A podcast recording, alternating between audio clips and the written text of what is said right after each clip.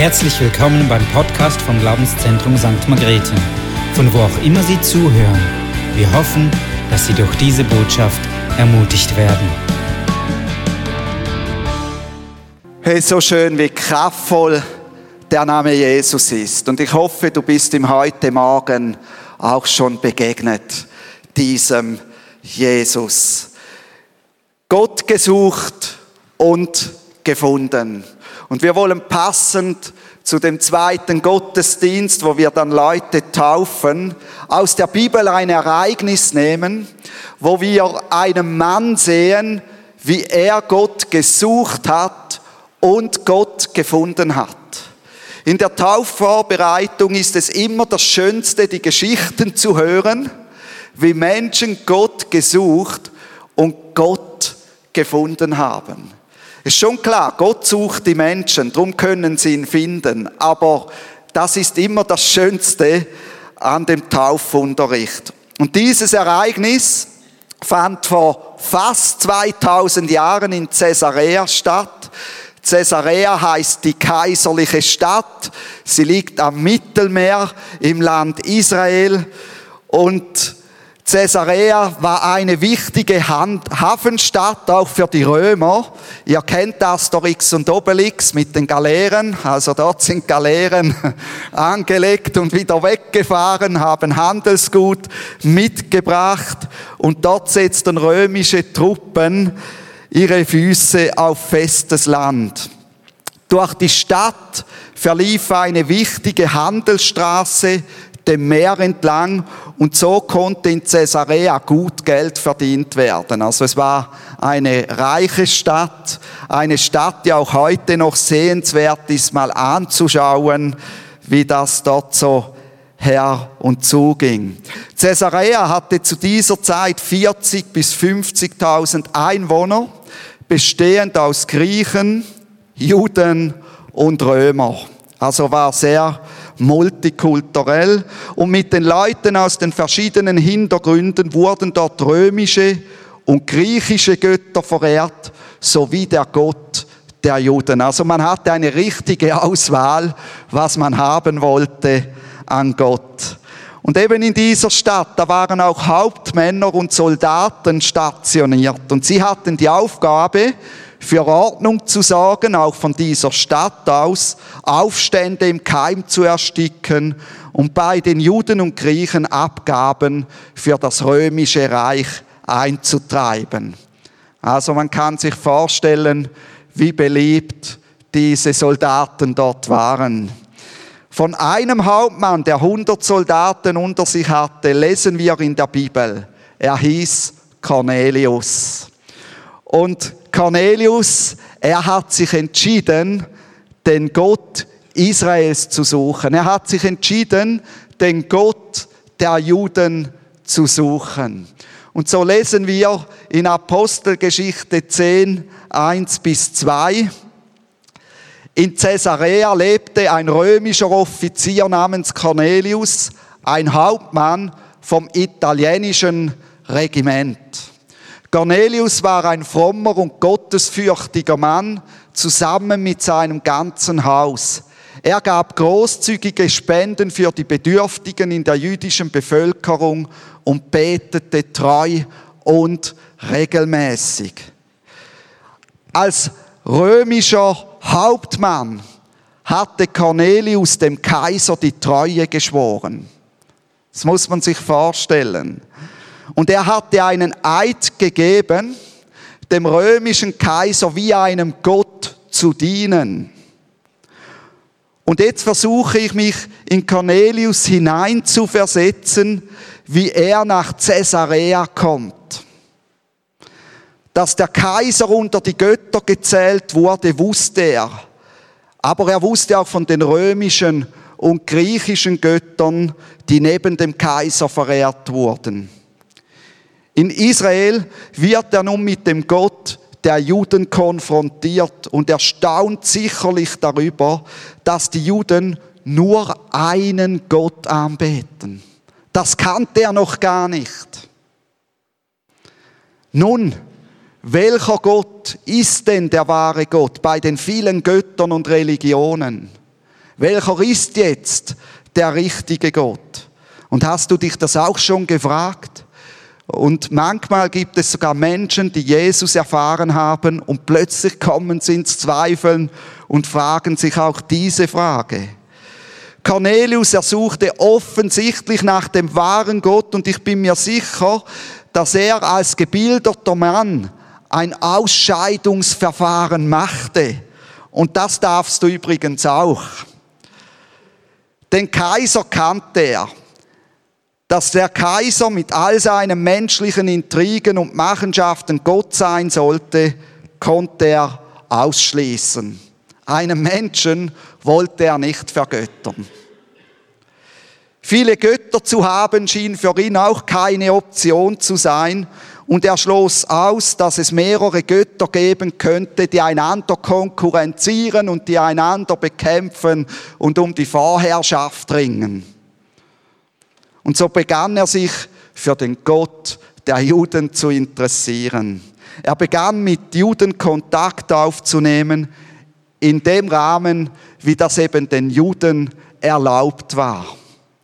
Und so erfuhr er einiges über diesen Gott, diesen einen Gott, der wirklich Gott war, weil er konkurrenzlos war.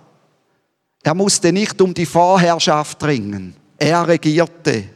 Und als römischer Hauptmann und Nicht-Jude durfte er nicht in die Kirchen der Juden gehen und ihre Häuser betreten, außer er hatte als Römer rechtmäßig etwas durchzusetzen an diesen Orten. Die Juden ihrerseits durften nicht sein Haus betreten, da sie sich sonst bei einem Nichtjuden verunreinigen würden. Und ich bin sicher, dass Cornelius begonnen hat, das Alte Testament zu lesen, das es dazumals in Griechisch schon gab. Er wusste nicht genau, worauf er sich einließ, aber er begann, diesen Gott zu suchen. Wie begann er diesen Gott zu suchen? Er begann, wann immer er konnte, mit diesem Gott zu reden. Er begann zu beten. Er gab den Bedürftigen aus dem Volk dieses äh, Volkes, dieses Gottes, großzügige Spenden. Er begann nach den moralischen Prinzipien dieses Gottes zu leben. Er fürchtete diesen Gott mehr als alle vorhandenen Götter und Menschen. Wenn du auf der Suche nach Gott bist, dann beginne einfach mit Gott zu reden, wie es Cornelius auch tat. Sage zum Beispiel einfach, Gott, wenn es dich gibt, dann zeige dich mir. Gott, wenn es dich gibt, dann will ich dich kennenlernen. Beginne Gott zu sagen, Gott, das macht mir Freude und das macht mir Sorgen. Beginne mit ihm zu reden. Beginne dich an diesen Gott zu wenden. Gott, er reagiert auf das Suchen von Cornelius und zwar auf verschiedene Arten und das ist das Geniale an Gott, dass er reagiert. Er reagiert durch einen Engel. In Apostelgeschichte 10, 3 bis 4 lesen wir, eines Tages um drei Uhr nachmittags hatte Cornelius eine Vision. Klar und deutlich sah er, wie ein Engel Gottes zu ihm ins Zimmer trat. Cornelius, hörte er ihn sagen. Erschrocken starrte Cornelius den Engel an. Was ist, Herr? fragte er. Der Engel erwiderte, Gott hat deine Gebete gehört und hat gesehen, wie viel Gutes du den Armen tust.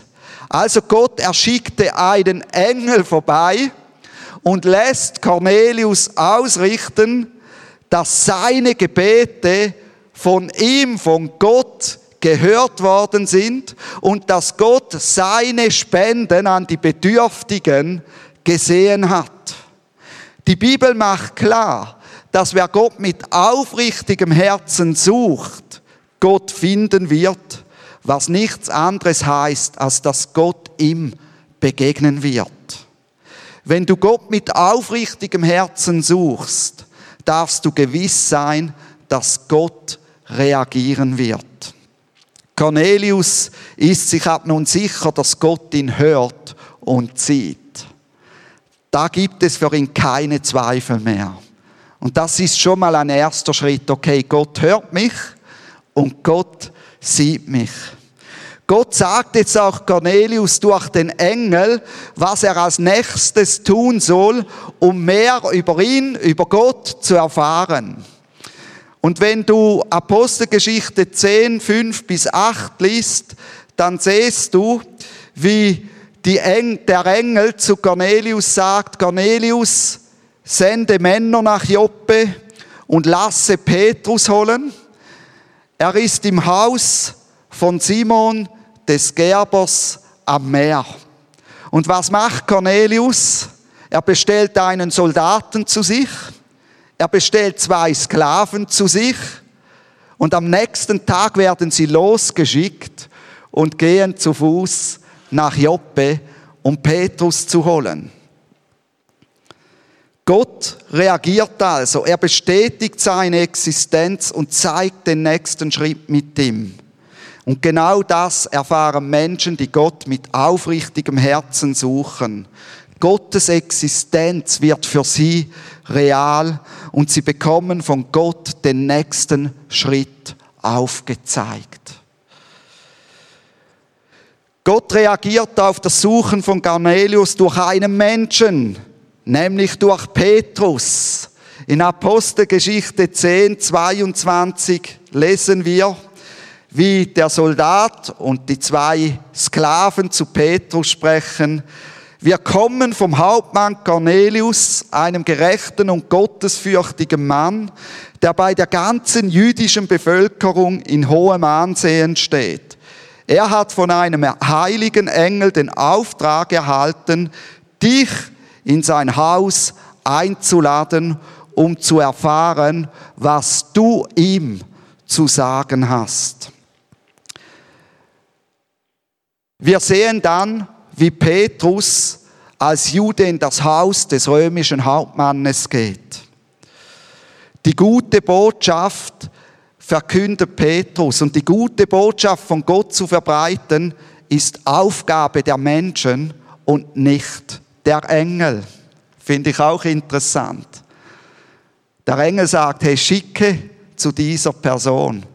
Gott hat dem Menschen den Auftrag gegeben, die gute Botschaft zu verkünden. Das können wir nicht den Engeln überlassen. Amen. Petrus erklärt jetzt Cornelius und den Anwesenden in seinem Haus, er hat übrigens auch seine Familie eingeladen, Cornelius, dass Gott durch Jesus Christus eine Botschaft des Friedens in die Welt schickte. Und Cornelius hatte schon von Jesus gehört, als römischer Hauptmann. Das machte die Runde dort. Dieser Jesus, sagt dann Petrus, wurde von Gott mit dem Heiligen Geist erfüllt und er zog umher, tat Gutes und heilte alle, die vom Teufel überwältigt waren. Also dieser Jesus zog umher. Dieser Jesus befreite Menschen von Dämonen. Dieser Jesus heilte Kranke. Dieser Jesus, er vergab Sünden. Er befreite die Menschen von Sünden. Ihn haben die Menschen gekreuzigt und getötet, sagt Petrus weiter. Doch Gott hat ihn auferweckt am dritten Tag und er hat sich diversen Menschen gezeigt. Dieser Jesus, ist der von Gott bestimmte Richter der Lebendigen und Toten, der jeder, der an ihn glaubt, der empfängt die Vergebung der Sünden, empfängt die Vergebung der Zielverfehlungen, die er gegenüber Gott hat. Und die Bibel macht klar, jeder, der Jesus Christus sein Vertrauen schenkt, bekommt ewiges Leben und erfährt die Versöhnung mit Gott, hat Frieden mit Gott, der wird ins Reich Gottes hineingeboren und darf ein Teil dieses Reich Gottes sein, das ewig ist, das unvergänglich ist, das nie vergehen wird und wo der Frieden sich mehren wird. Er lebt nicht mehr im Zwiespalt oder im Krieg mit Gott, sondern er erfährt Gottes Liebe. Und genau das kannst du auch erfahren, wenn du Gott mit aufrichtigem Herzen suchst. Du kannst Gottes Frieden erfahren. Gott reagiert auf das Suchen von Cornelius mit dem Heiligen Geist. Wir lesen Apostelgeschichte 10, 44 bis 46. Während Petrus noch diese Worte redete, fiel der Heilige Geist auf alle, die das Wort hörten. Und alle jüdischen Gläubigen, die mit Petrus gekommen waren, gerieten außer sich vor Staunen, dass die Gabe Gottes, der Heilige Geist, auch über die Nichtjuden ausgegossen wurde. Denn sie hörten sie in Sprachen reden und Gott für seine Größe preisen. Hey, wie gern wäre ich dabei gewesen. Aber um die staunenden Gesichter von Petrus und seinen Begleitern zu sehen, die als Juden merken mussten, Gott ist auch ein Gott der Heiden und nicht nur der Juden.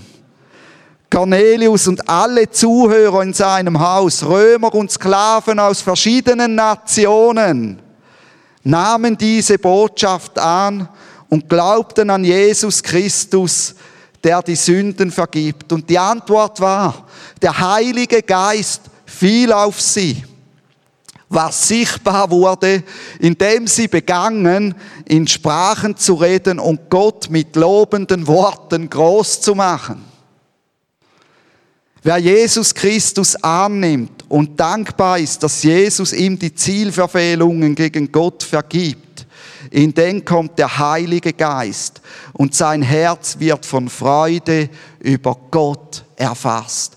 Hey, ich weiß noch, als ich diesen Schritt getan habe, wie ich einfach Freude hatte. Ich hatte den Nerv eingeklemmt am Rücken und, und konnte zwei Wochen nicht richtig gehen. Spottunfall war das. Aber hey, ich hatte einfach Freude. Ich hatte oft Nasenbluten, aber ich hatte einfach Freude. Ich war einfach erfüllt mit Freude, weil dieser Jesus in mir lebte. Und jetzt sehen wir, dass die Taufe das Bundeszeichen ist, dass man zu Gott und seinem Volk gehört. Apostelgeschichte 10, 46 bis 48. Schließlich wandte sich Petrus an seine Begleiter und sagte, wer hätte jetzt noch das Recht, diesen Leuten die Taufe zu verweigern, jetzt wo sie genau wie wir Juden den Heiligen Geist empfangen haben? Und Petrus ordnete an, sie im Namen von Jesus Christus zu taufen. Danach blieb er auf ihre Bitte hin noch einige Tage bei ihnen. Die hatten dann gerade Bibelseminare einige Tage und wurden gerade richtig gefestigt. Genau. Petrus als Jude war klar, dass wenn auch seine Zuhörer keine Juden waren, sie auch zum Volk Gottes gehörten, weil sie an Jesus glaubten und weil sie den Heiligen Geist empfingen. Und so ließ er sich vor den Glaubensbrüdern, ließ er sie ähm, taufen als Bundeszeichen, dass sie zum Gott gehörten und zum Volk Gottes.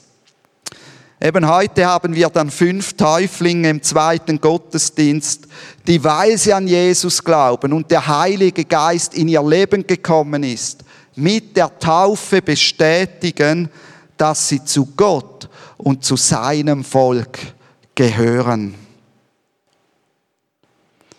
Sie haben sich entschieden, ihr Leben von Jesus bestimmen zu lassen. Das Alter ist zwischen 17 Jahre bis um die 60 Jahre von diesen Täuflingen. Sie haben sich entschieden, Jesus als Vorbild zu nehmen, der vorausgegangen ist und sich auch hat taufen lassen. Und als Jesus das tat, kam der Heilige Geist auf Jesus und Gott bestätigte ihn aus dem Himmel als seinen Sohn mit den Worten, du bist mein Sohn, ich liebe dich, ich habe Freude an dir. Und das ist auch die Aussage über jeden Täufling.